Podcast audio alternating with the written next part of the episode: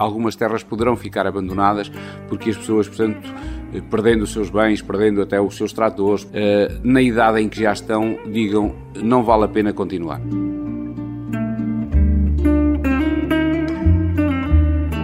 Tudo isso ia para tal mil, então nós desistimos, pronto, porque desta idade já não nos íamos meter nisto.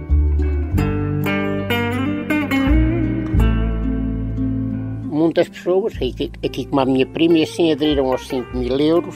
Eu, eu, eu fui para o projeto maior. O problema é que ainda não reconstruí nada. Papelada para arranjar para pôr aquilo legal. Indicar, pôr as indicações certas. Eles vêm aqui gastar dinheiro. Estou aqui três pessoas, quero lá saber. Até só este poste, desde o incêndio, não tenho telefone nenhum. Não recebemos um cêntimo quer a Junta de Freguesia, quer a Câmara Municipal, para recuperar as infraestruturas públicas. A aldeia Dançar é uma das mais de 100 aldeias que arderam.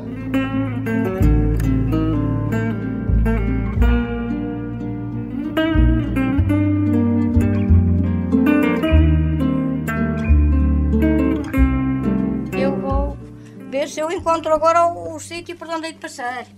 Ora bom, já sei. Já sei. É por aqui. Ai, senhora. Pronto, obrigada. Eu agora já vou. Então eu já vou buscar. Ah, o rádio. Ai, desculpe. Não são os laços do sangue os que mais Olha, contam. É ou não é verdade? as coisas com olhos espirituais. Ai, Jesus. Não, não, não é bom recordar. Não é bom, não é bom, foi muito triste. Eu vou-lhe então contar. Eu, sem ver, eu, eu no domingo, fui-me deitar mais cedo. Eh, eu, eu, quando chegou aí às, à volta das 11 horas, eu acordei e pus o rádio, acendi o rádio. E a Rádio Renascença, e, e a rádio deu é um incêndio muito forte e que isto que se ia alastrar e que não havia mão, ninguém que lhe tivesse mão por o facto de fazer muito vento. E depois eu levantei-me e vim cá fora, vim ali à porta. Eu quero ir buscar as minhas cabras. A minha aflição era, era as minhas cabras, que eu queria ir buscar as minhas cabras. E o meu neto veio e botou-me a mão. Venha rápido que já não pode ir buscar as cabras, já não pode, já não pode ser, já não dá. Piedade Lourenço, 71 anos, cega. Teve que obedecer se queria continuar viva. Os animais sobreviveram, mas perdeu muitas propriedades de pinhal. Eu tinha, ora pronto, ali embaixo é um. Eu tinha outro ali em cima na corga, na corga e dois da parte de cima do autoestrada. E outro Hum, e outro chamamos a Corga da Moita, dois na, da parte de cima do autoestrada, que é um. Um chamamos o Cerro, o outro a Gandarinha. Dois palheiros de pasto que eu fiquei sem nada, nada, nada para os meus animais. Para eu receber 5 mil euros que recebi por, por, os, por, por o que se me queimou, as melhores coisas, pronto, não quero dizer que sejam as melhores coisas, que a melhor coisa é a casa e. Mas ficamos muito mal muito mal. Vive em Ansara, uma pequena povoação da freguesia de Ventosa, no Conselho de Vozela. Não há mais que meia dúzia de habitantes. Tem a companhia logo ao lado do primo José Martins, de 74 anos. Perdeu quase tudo e hoje continua perdido no meio da burocracia. Eu, eu, eu fui para o projeto maior, para, para, para o Estado. Ele tinha, era muito, é, é, só queria que vissem um canastro que ele tem, como está. Grandíssimo, cheio de milho, foram dois, foram dois, correios todos, as minhas armações, foi tudo. O meu problema é que ainda não reconstruí nada. Papelada para arranjar, para pôr aquilo legal. Saio, saio, saio, é só papéis disto, papéis daquilo, licença disto, licença daquilo. Pois nós ficamos sem nada. Vimos é, ser era reconstruir como a gente pudesse, ou como desse o, dinheiro para, para a gente andar. Não, senhor, aquilo não é fácil. E, e cada vez, de dia a dia, pior.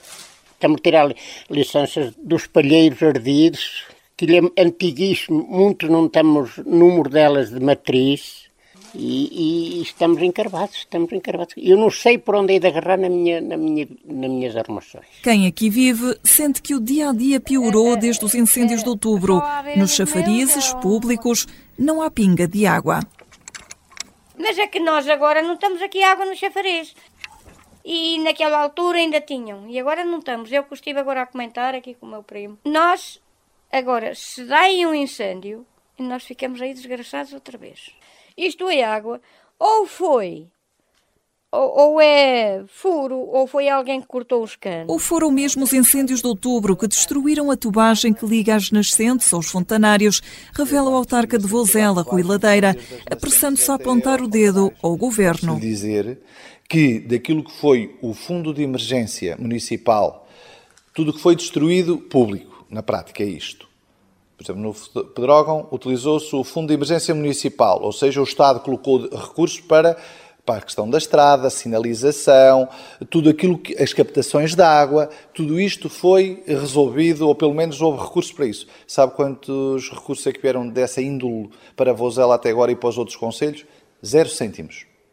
Passado um ano, zero cêntimos para infraestruturas públicas. Sabe quanto é que avaliámos de prejuízos? Superior, um valor superior a 4,8 milhões de euros. Portanto, as candidaturas abriram há 15 dias. Vão estar abertas até ao final do ano. Portanto, só teremos, na melhor das hipóteses, os recursos no início do ano. Portanto, como é que as pessoas de dançar têm razão? Porque não recebemos um cêntimo, quer a Junta de Freguesia, quer a Câmara Municipal, para recuperar as infraestruturas públicas. A aldeia Dançar é uma das mais de 100 aldeias que arderam. E por onde passou o incêndio do Conselho de Vozela. Mas não é só a falta de água nos fontanários públicos que preocupa a população de Ansara. Passa na estrada. Está terrível aquilo. Das limpezas da estrada, por exemplo, das baletas, a junta não, não vence. É, está tudo por limpar, é muito, muito terreno.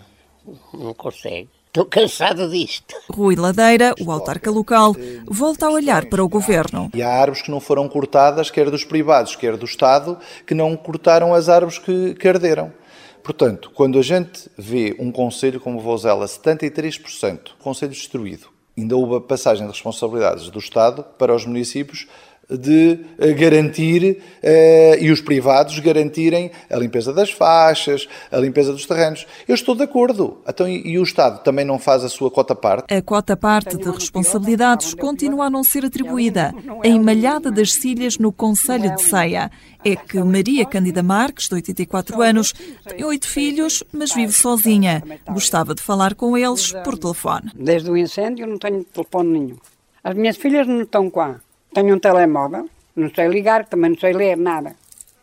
Me da noite para me deitar. Estou aqui sozinha, não é? Só temos três moradores. O problema da falta de telefone é também denunciado pelo presidente da União das Freguesias de Vide e Cabeça, João Orlindo. O maior problema da freguesia de Vide foi exatamente o mau serviço prestado pela Altice. Altice, a seguir ao incêndio, não repôs a linha terrestre.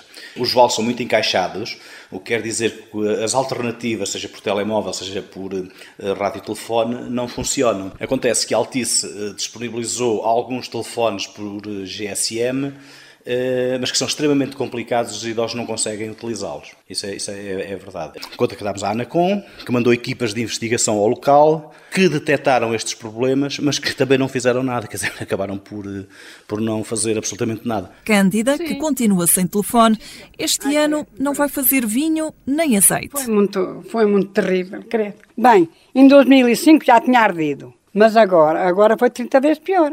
Arderam oliveiras, tudo, videiras. Não tenho uma videirinha, nem uma única, nem única. Nem... Dizemos assim, pois agora sabe que escapa esta, que é para ter uma videira. Não tenho videira nenhuma, nada, nada. Nem videiras, nem oliveiras. Mário, 74 anos, e Maria Freire, 73, compraram as uvas para fazer vinho. O saco, se quiser, eu abro no saco e vê é para esmagar e trouxemos as uvas lá de baixo porque nós aqui não temos como ver, não tem nadinha, nadinha para apanhar, ardeu tudo. Agora, e agora já, viu, já começava vez. a dar, já para... desanimou, agora mas, já diz não, que vai comprar outra vez. E já tive um bocado aí a bater mal, mas nunca se sabe. O casal compra as uvas e gostava que outros comprassem novas placas sinalizadoras para a malhada das cilhas. É que continua tudo queimado. Mas já disse para ele, realmente, tanto tempo ainda nem sequer tiveram coisa de pintar aquilo, não é? Indicar, pôr as indicações certas. Eles vêm aqui gastar dinheiro, estou aqui três pessoas, quero lá saber. Venho cá de vez em quando, eu realmente precisava daquilo ali arranjado, aquele bocado ao menos, por causa do carro. Se não fosse ter só às quatro, não vinha cá. Nem pensar. E um poste da luz também precisávamos, porque a nossa luz vem por cima desta casa que ardeu. Pois vi, eu também queria. Não vai, não, não vai estar perro. O presidente da Junta, João Orlindo, fala num prejuízo de 500 mil euros em infraestruturas só na União de Freguesias de Vida e Cabeça. As placas de sinalização estão queimadas por um motivo muito simples, quer dizer, eh, no fundo o município está a trabalhar na reposição de diversas infraestruturas que foram afetadas pelo incêndio, sejam as placas eh, eh, toponímicas, sejam eventualmente até raios de proteção.